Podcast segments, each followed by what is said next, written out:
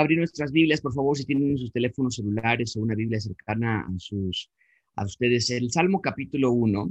Salmo capítulo 1. Y vamos a leerlo muy brevemente porque es el, como que vamos a llamarle el, énfasis que le quiero dar a, a, esta serie de la familia. Recuerden, todos los miércoles y todos los sábados vamos a hablar específicamente de la familia y de los roles que tenemos en casa. Va a ser de muchísima bendición. Y ustedes sigan, por favor, en su, con sus vistas el libro de Salmos, capítulo 1, eh, pero ahí en sus casas, síganlo, por favor, y, de verdad que sea algo, eh, algo que, que penetre nuestro corazón y que se aplique a nuestras vidas, ¿ok? Dice la palabra de Dios en el Salmo 1, bienaventurado el varón que no anduvo en consejo de malos, ni estuvo en camino de pecadores, ni en silla de escarnecedores se ha sentado, sino que en la ley de Jehová está su delicia, y en su ley medita de día y de noche. Será como árbol plantado junto a corrientes de agua, que da su fruto en su tiempo, y su hoja no cae, y todo lo que hace prosperará. No así los malos, que son como el tamo que arrebata, arrebata el viento. Por tanto, no se levantarán los malos en el juicio, ni los pecadores en la congregación de los justos, porque Jehová conoce el camino de los justos, mas la senda de los malos perecerá. El énfasis que yo quisiera darle en este texto está en el versículo 2, donde dice que este hombre es bienaventurado, no tanto por lo que hace o no hace, sino porque en la ley de Jehová está su delicia y en la ley medita de día y de noche. Y vamos a ver nosotros este domingo, no puedo esperar para regresar a la serie de, de Esdras, y yo sé que tuvieron un muy buen tiempo con Miguel, muchísimas gracias, una excelente clase acerca del servicio que tuvimos este domingo, los extrañé poder hablar con ustedes, estuve en una iglesia predicando en Estados Unidos, pero eh, lo que vamos a ver este domingo es la personificación de la sabiduría. Y la sabiduría se personifica de mejor manera en la persona del Señor Jesucristo. Tú lees el Salmo capítulo 1 y no puedes dejar de pensar en otra persona más que el Señor Jesucristo. Él es el único que en, nunca ha andado en consejos de malos, que nunca se ha sentado en sillas de y que siempre estuvo meditando en la ley de Jehová. Vaya, vamos a ver que Él es la ley de Dios. Vamos a ver que todo lo que tiene que ver con la ley, Él lo personificó. Bueno, entiendo eso. Y ustedes bien saben, todos los que son de gracia abundante, me encantan esas conexiones y cómo el Señor Jesucristo es revelado específicamente en el Antiguo Testamento. Sin embargo, hay un principio que es muy verdadero, que es que Versículo 2 dice que la ley de Jehová medita la persona que está andando en el, camino del Señor y que su delicia está allí. Y nosotros vamos a ir viendo, y no les quiero dar muchísimos más spoilers, pero vamos a ver que la única manera de que podamos ser sabios es a través de la ley de Dios. Y, creo que ya estudiamos, de hecho, esa clase de la ley de Dios y vamos a ver esta semana la sabiduría de Dios. Pero el punto que yo quiero que ustedes vean es que la sabiduría viene a mano de la ley de Dios. La sabiduría viene gracias a una exposición a la ley de Dios. Entonces, habiendo dicho eso, y, de nuevo, no vamos a, esto no es como una clase como tal, es una conversación más que nada. Pero habiendo dicho eso, lo que yo busco a través de estas clases es que cada uno de ustedes, y, los veo en los cuadritos, y, algunos rostros reconozco, otros no reconozco, algunos están tapados, obviamente no está el video, me imagino que está manejando, lo que sea, pero los que sí puedo ver, el, el, punto principal que yo quiero que ustedes entiendan es a lo largo de este mes, no que te vamos a dar principios o, tips o secretos para cómo hacerle para que tu hijo ya esté súper bien, o cómo hacerle para que tu esposo ya te, este, te, ayude a lavar los trastes, o cómo hacerle para que tu esposa ya te deje de gritar en público, sino más bien es que todo el mes de agosto vamos a enfocarnos en la realidad de que nosotros queremos familias sabias, hombres sabios, mujeres sabias, no manipuladores, no manipuladoras, sino sabias. Y esto es algo que el mundo no tiene, porque allá afuera hay muchísima terapia para cómo controlar tu ira, para cómo hacerle, para llevarte bien con tu esposo. Vaya, hay muchísimas maneras de tratar de encontrar esos tips y en algunos sentidos pues, son buena ayuda, son buenos consejos pero nadie te puede ofrecer que tu esposo, que tus hijos, que, tu, que tú misma o tú mismo puedas ser sabia, excepto la palabra de Dios. Y tienen ustedes que entender que el secreto o la, clave de una familia estable, de una vida estable matrimonial, en soltería, en tu adolescencia o con tus nietos, es ser hombres y mujeres sabios. Así que lo que, lo que hice para este mes, y déjame dártelo porque me pareció, es importante darte un poquito el bosquejo hacia dónde vamos. Hoy vamos a ver un tema que se llama la filosofía eh, de la familia cristiana y vamos a hablar un poquito, esta clase es como introducción, este, esta semana, eh, este sábado primero Dios vamos a hablar con las mujeres acerca de la filosofía de la mujer bíblica, después vamos a, a tocar temas como la ausencia de mujeres y hombres bíblicos en el hogar, vamos a hablar de modelar a otra generación, vamos a hablar, hablar de problemas actuales en la familia y prohibiciones bíblicas para la familia y vamos a dividir eso en dos partes. Vamos a hablar muchísimo, muchos temas, eh, principales problemas de hombres y mujeres en la actualidad. Entonces, eh, la, la, clase de hoy es más bien una introducción. Quisiera yo abrir el apetito. Vamos a abrir una lata de comida que es es demasiado grande como para poder tomarse ni siquiera en un mes, mucho menos en una sola clase. Pero hoy quisiera tomar muchos, tocar muchos temas de muchas áreas, pero al mismo tiempo mostrarles la dirección hacia dónde vamos. Así que déjenme mostrarles mi pantalla. Ahí está.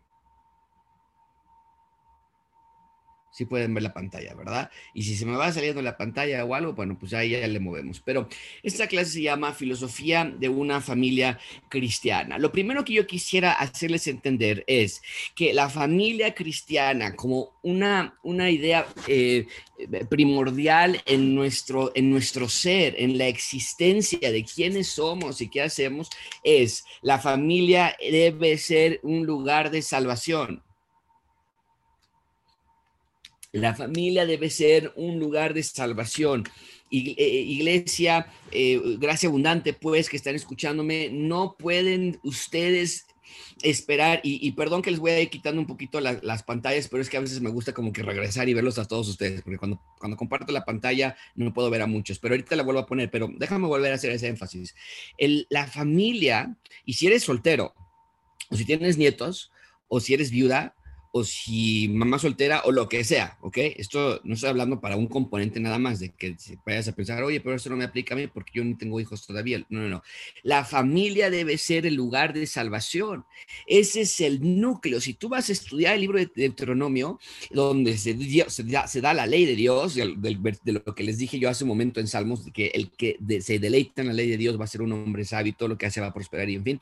Eh, la ley de Dios estaba como, como, como foco de, de, de encuentro en la familia. Era la familia, y, yo, lo que, yo lo que yo quiero que ustedes vean, amigos, es que el mundo te ha desviado a pensar que la familia se compone de que aquí somos nosotros cuatro o nosotros cinco, en el caso de mi familia, por ejemplo, y que mi responsabilidad es sacar a mis hijos adelante. Como sabes lo que el mundo ha hecho, quiero que lo veas así.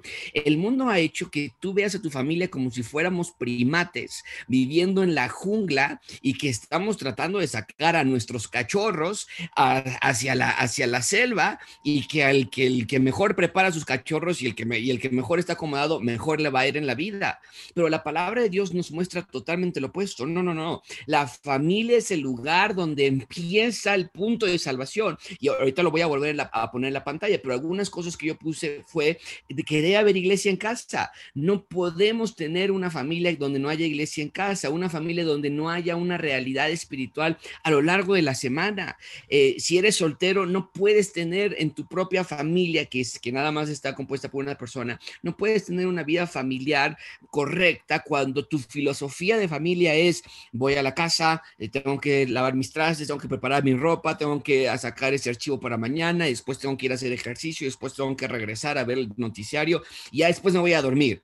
E-, eso no es correcto. No es correcto, mamás, papás, que piensen que la familia se trata nada más de que tu hijo haga la tarea y que se porte bien y que, y que le, ayudarle a las cosas que necesita y, ayudarle a llevarnos bien con el esposo, con la esposa. No, no, no, no, no. Este, eh, hay, frases, hay ideologías como que, bueno, ¿cómo están? A veces preguntan, ¿no? ¿Cómo están las cosas en casa? Pues bien, nos dicen, ¿no? Este, no, no nos estamos peleando tanto últimamente. Eso ya es positivo. Bueno, eh, claro, es muy positivo. No quisiéramos que las familias se pelearan, pero no. La si esa es tu filosofía de familia, estás muy equivocado, estás muy equivocada. Tu familia es el epicentro de donde el evangelio debe mover, primeramente tu propia vida primeramente tu propia vida. Si tú no estás recibiendo la palabra espiritual, si no estás recibiendo tú ese, esos movimientos telúricos que trae el evangelio a tu propia vida, pero sí puedes, sí, pero sí estás poniendo atención sobre tu esposo o tus hijos, entonces vas a vivir una vida totalmente desesperada, angustiada, no vas a poder sentirte eh, conectado, no vas a poder sentirte vivo, no vas a poder sentirte con paz.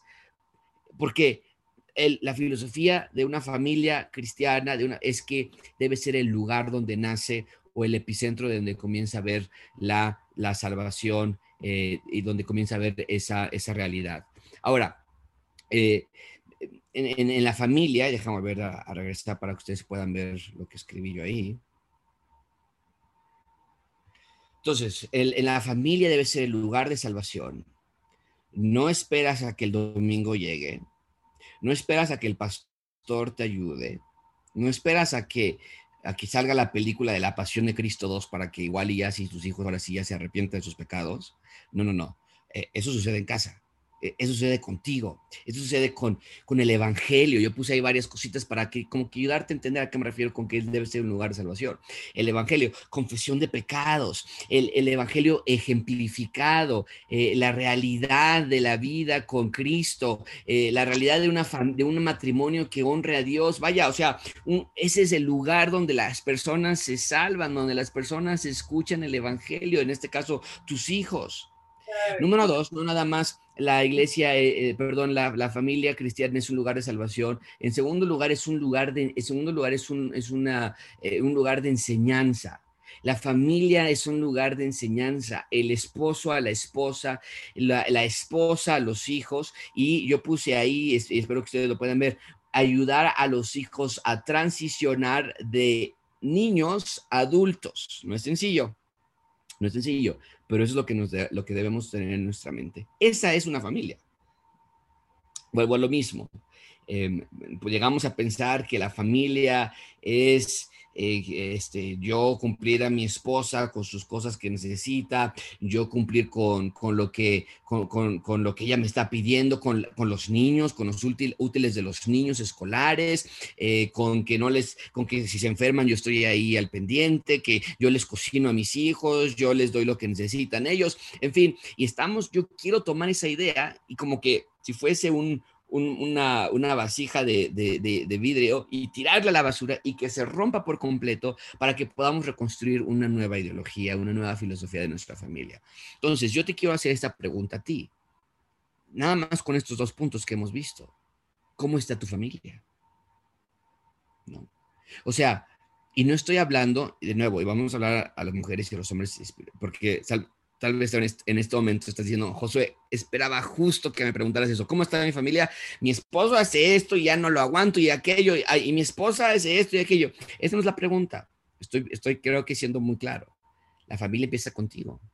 La familia empieza con, contigo que sea el, el, la, la, cascada que, que, que, produce esa agua dulce del Evangelio.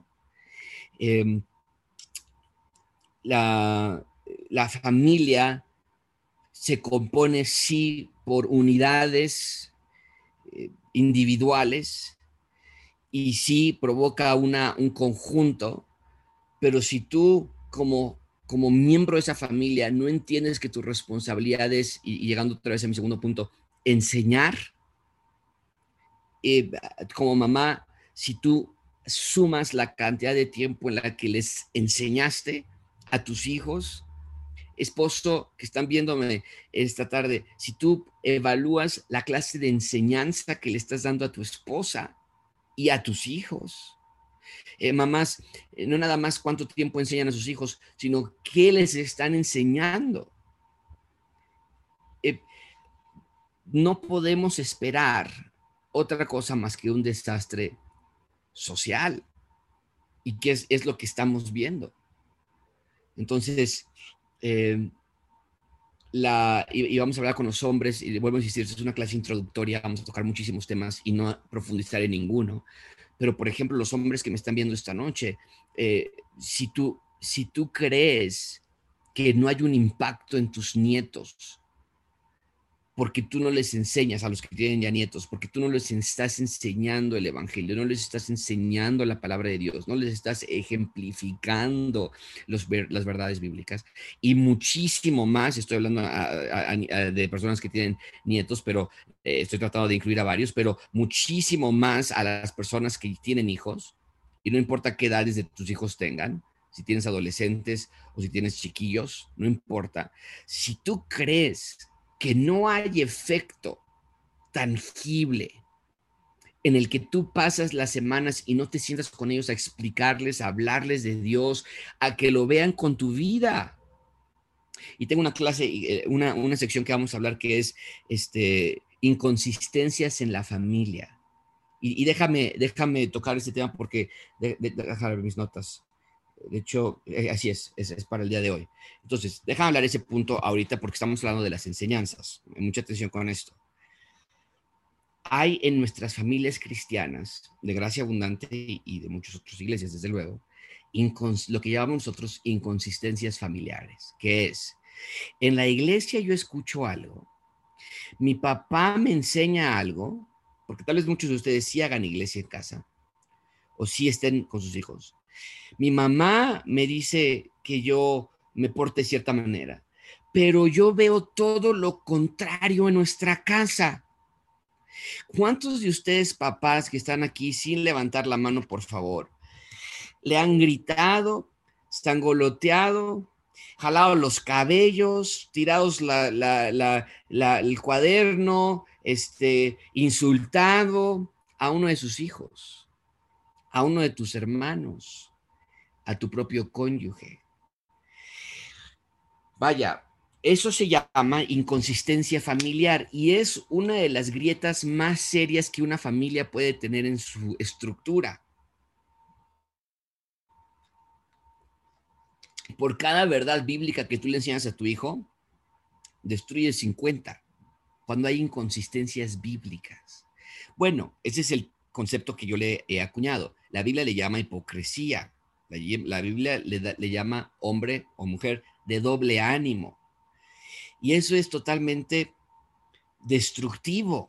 Es un gran destructor de la sociedad, particularmente de nuestros jóvenes. Porque, y no tendríamos que eh, rascarnos la cabeza mucho, eh, si vemos la realidad en que decimos una cosa, oye, niños, por favor, respétenme, pero nuestros hijos ven que entre nosotros no hay respeto, es imposible cuantificar los daños que tú estás haciendo a esta siguiente generación. Y a mí me toca, como pastor, ver la realidad de muchos de sus hijos, de sus jóvenes y de otros jóvenes en los que yo he platicado, y que uno de los mayores hartazgos que hay entre este sector de la población, que es la, la juventud, es la falta de congruencia en nuestras vidas. No sé si me puedo explicar en esa parte. Amigos, hay una realidad muy seria entre ser hipócrita en nuestra familia, entre ser mentiroso en nuestra familia, donde tú puedas decir, oye, qué bonito habla mi esposo ahí en la iglesia y qué bien. Nos...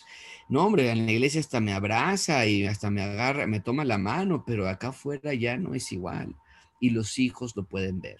Y es una realidad muy triste y muy peligrosa destruye familias, destruye tu credibilidad, destruye tu, tu, autoridad moral, destruye tu... Ahora, no estoy hablando de perfección, desde luego que ninguno de nosotros somos perfectos, creo que eso yo lo entiendo y lo he explicado muy bien, pero de no ser perfectos a tener inconsistencias familiares es algo totalmente distinto.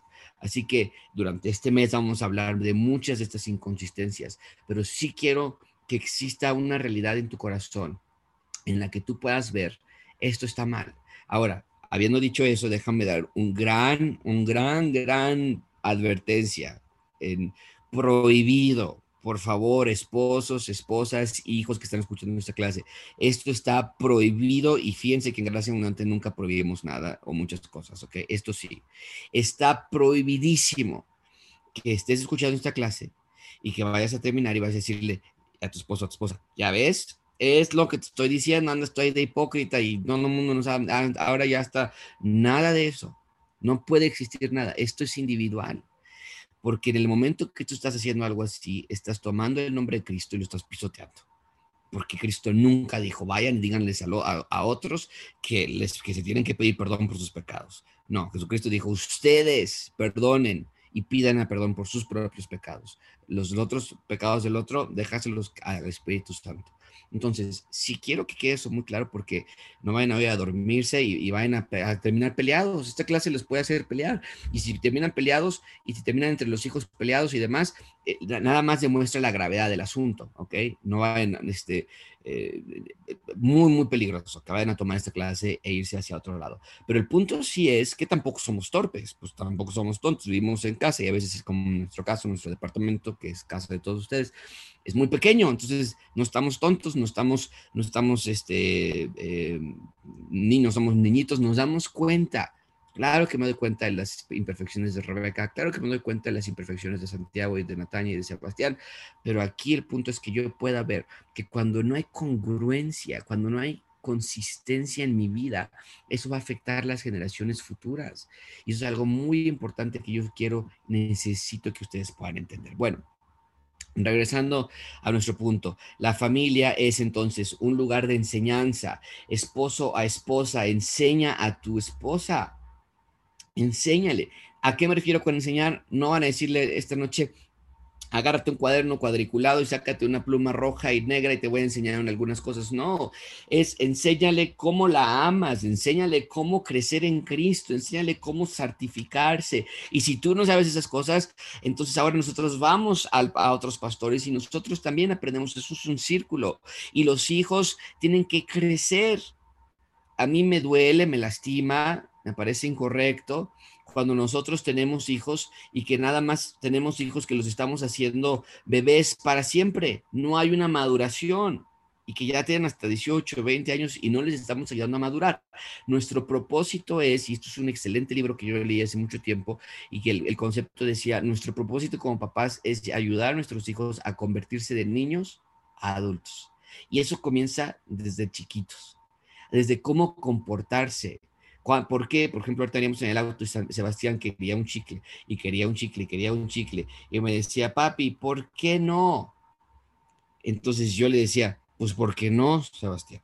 Y me decía, no me digas por qué no, dime, papi, dime por qué no. Entonces, mi responsabilidad es explicar y, y ayudarle a transicionar de un niño chiquito, decirle, bueno, ya tómate, yo, ¿por qué no? Que ya te dije, no, sino ayudarle a madurar a través de su corta edad a cómo convertirse en un adulto que sea responsable, que sea trabajador y sobre todo, lo que puse en el primer punto, que sea un creyente en el Evangelio, desde luego. Pero bueno, ese es, ese es el lugar de la, de la familia. Debe ser un lugar donde esté un lugar de enseñanza. En tercer lugar, un lugar de amor y protección.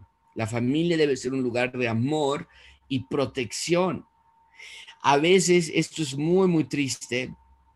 Eh, la familia es el lugar donde más somos insultados, donde más somos comparados, donde hay más bullying, ¿no? Muchísimo cuidado, papás, hijos, eh, la manera en que nosotros consideramos esto. Nuestra filosofía está incorrecta si creemos que nos podemos reír los unos de los otros, insultar los unos de los otros, ah, es que en nuestra familia nos llevamos muy pesado. Yo diría, no, no se lleva muy pesado, se están insultando mucho. Eso es incorrecto. La familia es lugar a veces donde hay mayor violencia y se vio en esta pandemia. Los niveles de violencia intrafamiliar se fueron por las nubes, por la cantidad de tiempo que ahora están pasando las familias juntos. Entonces, la familia no puede ser el lugar donde hay violencia, no puede ser el lugar donde hay insultos, no puede ser el lugar donde hay este ataques, donde hay más peleas, ¿no? Y salirte de tu casa no es la respuesta decir, bueno, me voy a ir de la casa porque, porque nos peleamos mucho. Mejor me voy por la paz y entonces me salgo de mi casa, me encierro en mi cuarto, no le contesto el teléfono, no les hablo a mis papás, me voy con mis primos, mejor ya para buscar la paz. No es cierto, eso no es la paz. La paz solamente se encuentra en Cristo, en una familia que tiene con filosofía eh, bíblica un lugar de salvación, un lugar de enseñanza, un lugar de protección. Ahora, tal vez tú estás pensando, José, pero ¿qué pasa cuando tu, papá eh, no es creyente? José, ¿qué pasa cuando tu esposo es, es, es, un violento, tal vez alcohólico, qué sé yo? bueno, esos son temas que podríamos ir tomando uno por uno, pero los principios se aplican de igual manera. Si tu papá es violento, si tú, y bueno, hablando de violencia intrafamiliar, ahí sí siempre es salte de ahí, nunca, nunca corras peligro por tu vida. Dios no quiere que nos quedemos en un lugar donde hay violencia. Pero tal vez un lugar donde hay insultos, me explico, me refiero a mucha, muchas peleas y demás. Bueno, los principios aplican, los principios aplican también.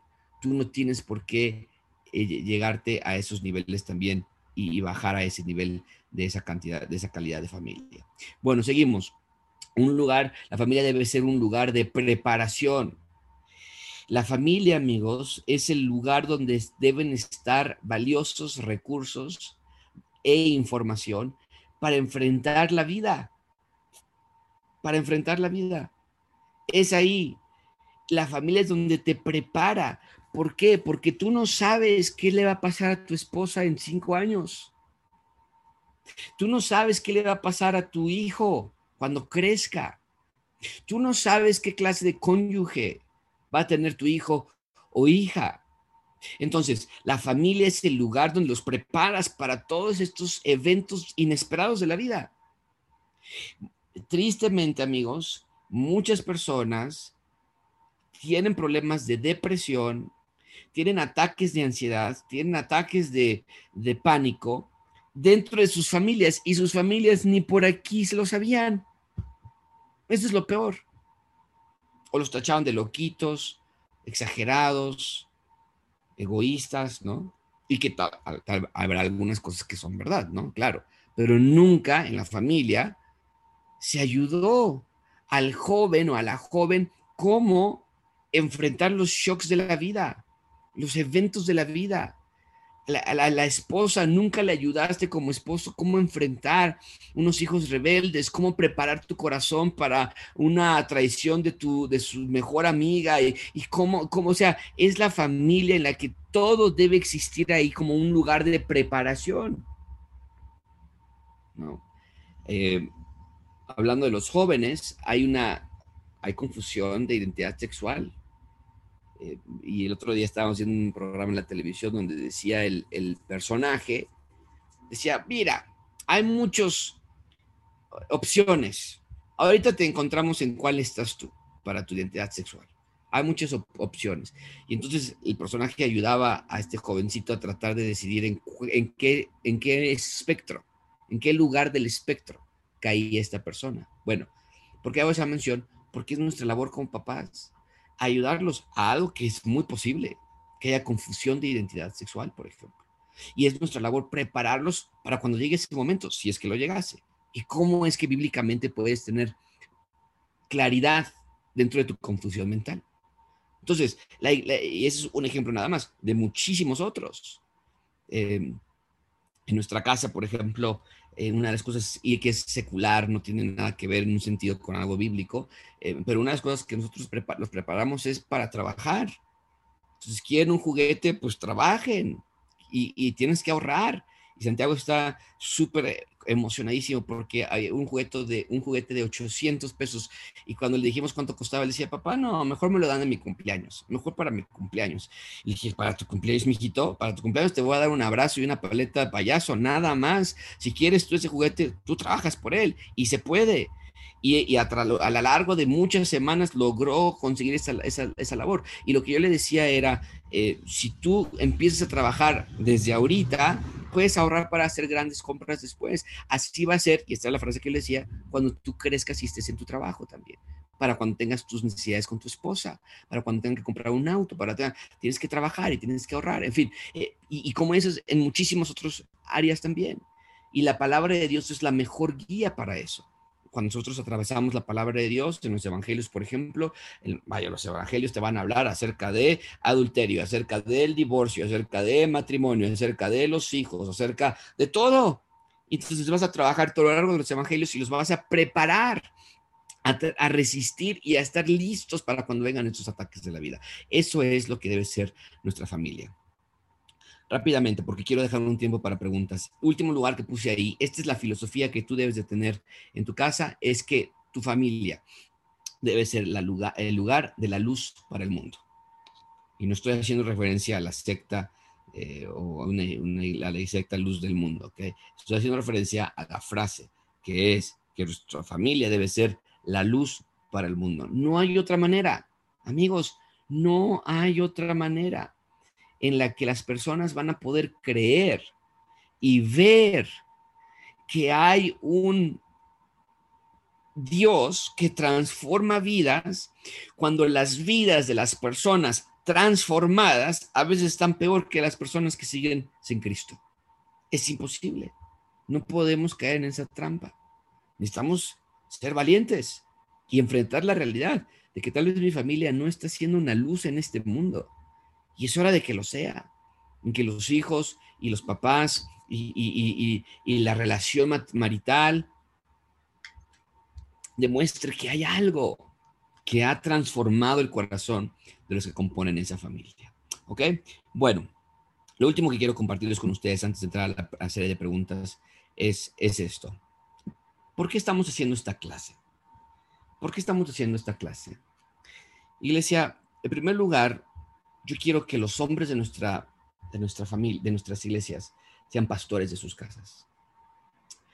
Eh, que las mujeres de nuestras familias, en el caso de que seas eh, eh, mamá soltera o, viuda o divorciada o tu esposo sea inconverso o cualquiera de las muchas combinaciones que puede existir y que tal vez no se me ocurra, que el papá o la mamá sean los que guíen sus casas. Si está el papá, es el papá la labor. Si está la mamá, es la mamá la responsable de guiar espiritualmente a su casa, junto con el pastor y con nosotros como sus aliados. Pero mi propósito, amigos, es que ustedes puedan, hombres que están viéndonos esta noche, eso es, eso es lo que yo quiero. Y, y de verdad, ese es mi sueño.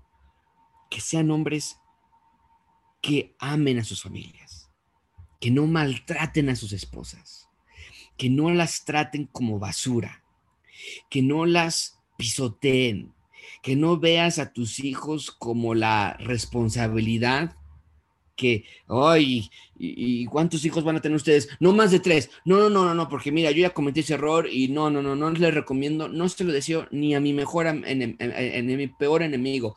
O sea, esa no es un hombre espiritual.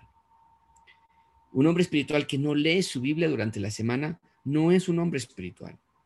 Yo quiero que cada uno de los que están sentados viéndonos a través de este video y los que nos habrán de ver después y los que no se conectaron, mi meta en gracia abundante es que ustedes sean hombres verdaderamente hombres, con los pantalones bien puestos y sus Biblias sobre sus, debajo de sus brazos y listos para pedir perdón cuando confíen sus pecados, que son muchos, al igual que yo, pero, pero que estamos dedicados no a nuestra carrera, no a nuestros metas, no a nuestros sueños, dedicados a nuestra familia. No hay nada más importante que mi familia. Y yo lo digo personalmente. Yo los amo a ustedes, los, los quiero muchísimo. Son mi sueño hecho realidad. Yo, yo tenía siempre desde, desde los 12 años, 13 años, yo había un pizarrón en nuestra iglesia, en nuestra iglesia donde yo crecí, había un pizarrón blanco y mis papás siempre estaban muy, metidos en la iglesia y nos quedábamos a veces solitos. Y yo me ponía a, dibujar, en ese entonces yo lo que mis sueños que estaba enseñando a, estudiantes español, porque a mí siempre me gustó mucho el español y la gramática, la redacción y todo eso. Entonces yo me ponía a enseñar y, ahí, ahí como loco, si alguien me hubiera visto, eh, me hubieran puesto ahí Lord, este, Lord Pizarrón, porque estaba yo como loco hablando y como tonto, pero era mi sueño enseñar a alguien, era, mi sueño ayudar a las personas a enseñarles. Ustedes son mi sueño hecho realidad. Esto que estoy haciendo esta noche es mi sueño hecho realidad, pero nadie de ustedes, ninguno de estos cuadritos es más importante que mi familia. Es la verdad.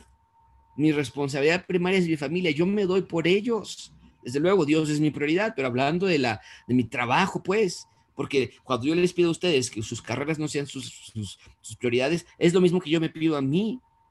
Eh, o, sea, si, si, tuviéramos que cancelar la clase de hoy, porque Santiago me necesitaba, yo lo hubiera cancelado hoy y punto. O sea, es así y eso es lo que yo quiero que ustedes entiendan también. Hombres que están viéndome, basta, no más vamos a jugar a ser el papá. No más vamos a jugar a ser los esposos. Tenemos que tomar eso seriamente. Esa es mi meta. Mujeres que están aquí y está, eh, déjame ver qué era lo, lo que seguía en la pantalla. Mujeres que están aquí, es lo mismo. Esposas idóneas. Esposas idóneas. Esa es mi meta para Gracia Abundante. Líderes en sus casas, no sobre sus esposos, desde luego. Vamos a hablar de los roles cuando lleguemos a las mujeres y los hombres, pero ayudas idóneas Muchas de, de ustedes, mujeres, están cansadas y bien y con mucho entendimiento, ¿no? Algunas de ustedes dicen, este, casarme yo otra vez, ay, si ya cometí ese error, ya aprendí, ya para qué quiero otro hombre, mejor por eso ya tengo un cachorrito, ya yo con el perrito ya me llevo muy bien. Algunas de ustedes están muy cansadas de los maltratos que han recibido y demás, pero, pero el punto es que, que yo quiero que ustedes vean es que no, no va por ahí. La mujer que Dios quiere que tú seas es la única versión de ti que puede ser feliz, plenamente feliz.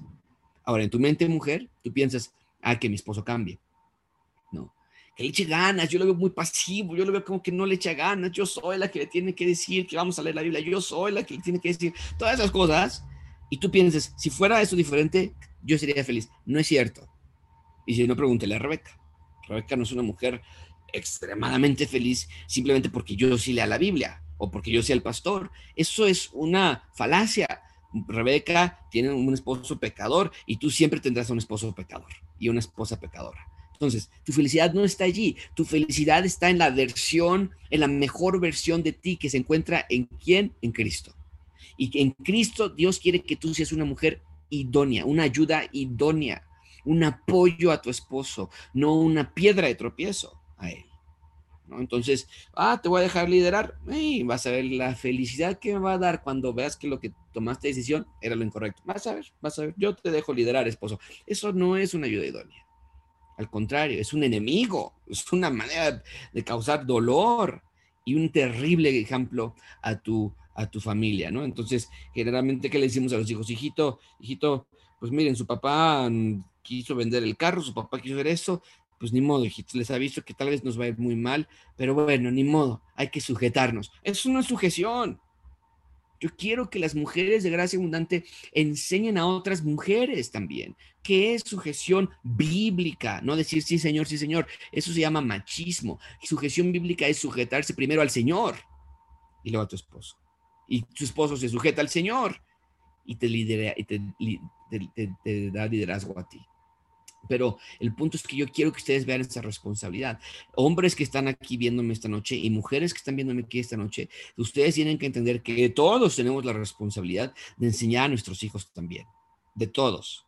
Con nuestro ejemplo, con nuestra dirección, con nuestra manera de tratar a nuestras esposas. E, eso es un trabajo comunal. Bueno, eh, y último, para ya darnos 10 minutos de preguntas. Eh, hijos, tenemos que ver que nuestros hijos son campos misioneros, que son campos misioneros, amigos. Esta es la clase de, iglesia que yo busco. Que cada uno de ustedes pueda ver que en los hijos, en los jóvenes, por ejemplo, tuvimos apenas weekend el domingo, el sábado pasado. Yo, cada uno de esos 25 chicos, bueno, como treinta y tantos chicos, porque se dividió entre, hubo como seis o cinco o seis chiquitos, o de los chicos, y otro, y como 25 de los grandes. Bueno, de esos 30, es un campo misionero. Les decimos a veces, inviten a personas a la iglesia, inviten a personas a la iglesia. Ellos son una de las primeras maneras de poder evangelizar a otros, porque muchos de ellos no son salvos o no sabemos si son salvos, están chiquitos, apenas están haciéndose preguntas acerca de Dios. Yo quiero que ustedes, gracias abundante, vean que sus hijos son los campos misioneros que te tienes que sentar con ellos y ver con ellos el Evangelio. Y finalmente, lo que puse en la pantalla, si no lo lograste notar, te lo digo rápidamente, mi meta en Gracia Abundante es que nosotros empecemos la creación de una nueva generación de familias cristianas.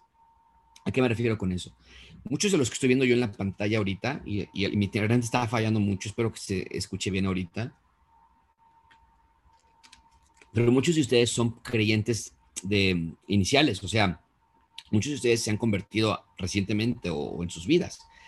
Entonces, en el caso de mi esposa, por ejemplo, Rebeca, ella es como la, será la tercera o cuarta generación de creyentes.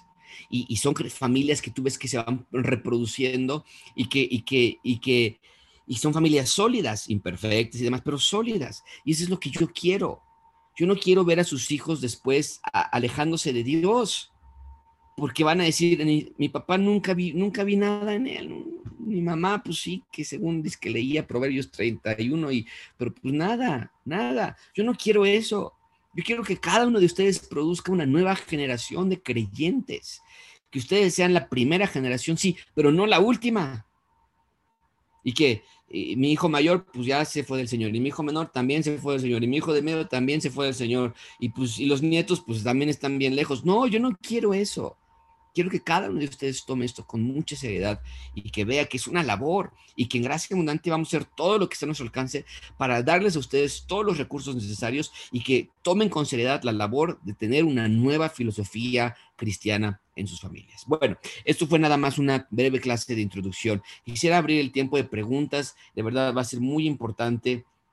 Eh, este, que ustedes sean participativos. Aquí hay una pregunta que me llegó y la voy a leer yo en lo que ustedes están abriendo sus micrófonos. Si alguien quiere, eh, esto es un tiempo abierto, así que déjame leerse esta pregunta. Dice, ¿puede uno como hijo tomar la iniciativa de hacer iglesia en casa? ¿O simplemente sugerir al papá o mamá tener ese momento de reflexión y adoración a Dios en familia y esperar a que ellos actúen?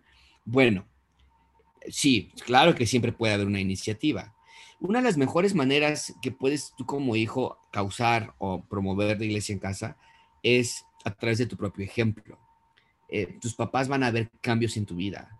Y cuando Dios, y ora mucho para que Dios abra las puertas necesarias y que, te digan ellos, oye, ¿y qué te enseñan allá, hijo? Oye, pues, ¿por qué estás cambiando tanto, hijo?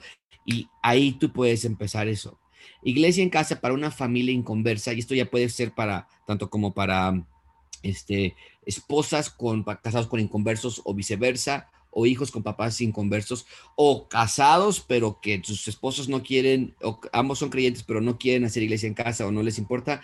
Esto aplica para todos. El mejor momento es, eh, la mejor manera es promoverlo a través de tu ejemplo a través de sentarte y abrir tu Biblia en el comedor y que se empiecen a acercar de pronto a tu hijo, oye, ¿qué estás leyendo? Oye, mira, pues estoy leyendo este versículo. O chicos, en la comida, por ejemplo, mucho, muchas veces nosotros en, aquí en, nuestra casa, que es casa de ustedes, eh, hacemos iglesia en casa comiendo.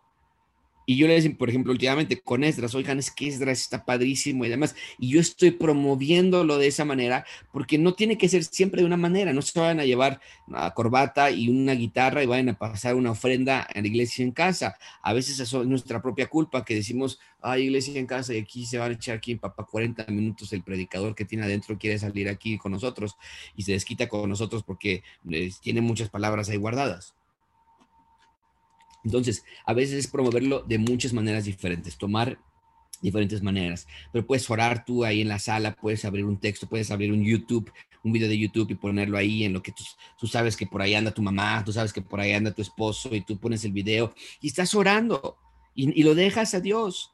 ¿No? Este, porque eh, muchas, me ha tocado muchas veces que llegan las personas y que me dicen, es que yo puse el video, pero él no, ni me peló, pastor, se fue, y ya después hasta me enojé con él y dije que por qué hacía eso y pues terminamos peleados. No, no hagas eso, es, es poco a poco, y si no lo va a escuchar y si tus papás no quieren, es, algo que Dios va a, hacer poco a poco, ¿ok? Bueno, ¿alguien más? ¿Alguna otra pregunta? Por favor, participen. Yo sé que hay muchas preguntas, eh, hay, muchísima información que tenemos que platicar. ¿Alguien más?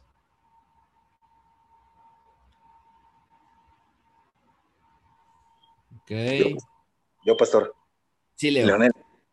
Hola, buenas noches a todos. Este, cuando eh, se divorcia uno, pues es un poco complejo porque no es uno creyente, ¿no? Hasta que tocas fondo, pues ya crees en Cristo, ¿no? Eh, tuve una prosa con mi hija, la, chica que tú conoces, y pues sí fue un poco fuerte, ¿no? Entonces, a tal grado de que pues me gritó y salimos lastimados y salió de la casa, ya me voy. Y yo le dije, este, estamos aquí en Morelos todavía. Le digo, pues ¿a dónde vas a ir? Este, bueno, tú vas a dejar la terminal, y a lo que dejar la terminal pero este, he tratado de hablar con su mamá, de que se acerque a la iglesia o se congregue, y sí es complejo, ¿no? O sea, este, porque al final de cuentas ella me dijo, pues es que tú no vives conmigo, ¿no? Pues es que tú no quieres vivir conmigo, yo te he invitado a que vivas conmigo, ¿no? Pero sí es complejo, ¿no? Difícil. Mi hija la mayor, pues, este, bien o mal, pues se acaba de casar, ya tiene otras ideas, cree en el, algo así del budismo, pero este, mi hija la, la chica que está estudiando arquitectura, pues sí, este, sí es complejo, ¿no? O sea, y lo único que me queda, pues, es orar por, por ella, ¿no? Y que el Señor toque su corazón, al igual que a su mamá. Entonces, cuando uno pues apenas empieza a, introducirse en ese, ese, creyente o leer la Biblia, eh, pues sí es, sí es difícil, ¿no? Este, compartirles. Ahorita ya no, ya no tanto, pero ya tienen sus propias ideas, ¿no? Ellas. Entonces ahí, este, pues sí, este, sí duele porque pues uno no quiere pelearse con los hijos. Eh, sí cometí un pecado de pelear con, con ella y discutir. Y al final de cuentas yo le pido perdón, o sea, ¿sabes qué? Discúlpame, no perdón, sino discúlpame, ¿no? Discúlpame por mi comportamiento, pero pues ella, este, pues casi casi pone sus reglas, ¿no? Pero es que tienes que hacer esto, ¿no? Hija, yo nada más quiero estar bien contigo, ¿no? Porque salió otra, otra tercera persona, ¿no? Entonces, este, yo le dije, no, yo nada más te voy a pedir, este, yo te pido a ti disculpas, por, no debí de haber hecho eso, pero tú también entiendes de que pues tú también la regaste, ¿no? Nos gritamos, nos insultamos y, te fuiste, ¿no? Y te, fui a dejar a la terminal y pues te fuiste enojada. Entonces, este, no, no sé, no es, no es, no es válido tu comportamiento, ¿no? Pero sí es, sí es complejo, pastor, o sea, este, eh, ahí a veces ni sé qué hacer, ¿no? o sea, este, digo, Dios ayúdame, ¿no? Claro, sí, no, muchas gracias, este, Leo, por tu pregunta. Y sí, en efecto, y eso es lo que yo quiero y una de las razones por las que yo eh, estoy tratando de llevar esa clase con ustedes, amigos. Es lo que queremos evitar. Ya no queremos más generaciones así.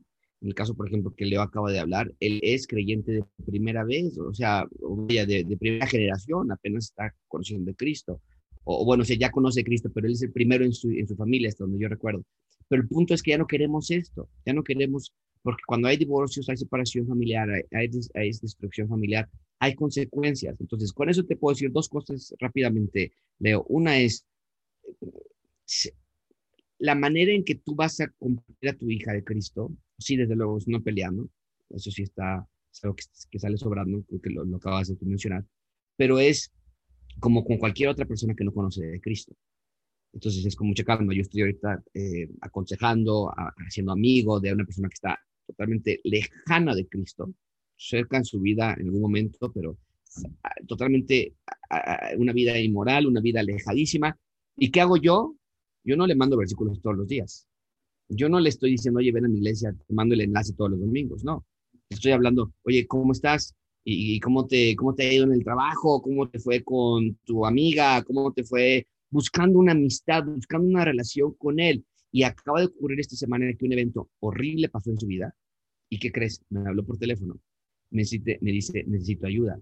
Me considera su amigo y Dios son las oportunidades que me da para poder entrar. Y ahora sí, y entras con todo. Y pues te voy a dar hasta con Esdras, porque es lo que tengo ahorita en mi mente y te lo voy a platicar todo acerca del evangelio que tú necesitas ahorita con tanta intensidad. Hazlo de esa misma manera, Leo. Pero número dos es entender que el evangelio va a llegar a tu hija y, a cualquier otra persona de la misma manera que te llegó a ti y a mí.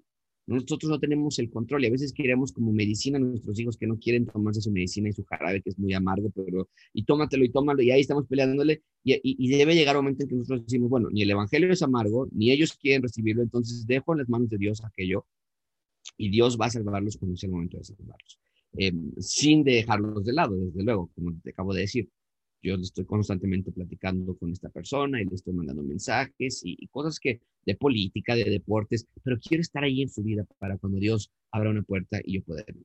Ok, muy bien. Muy, muy buenas preguntas. Gracias, Leo, por eso. ¿Alguien más? Tenemos tiempo para un par de preguntas más. ¿Alguien más? ¿Algún comentario? ¿Algo en sus vidas?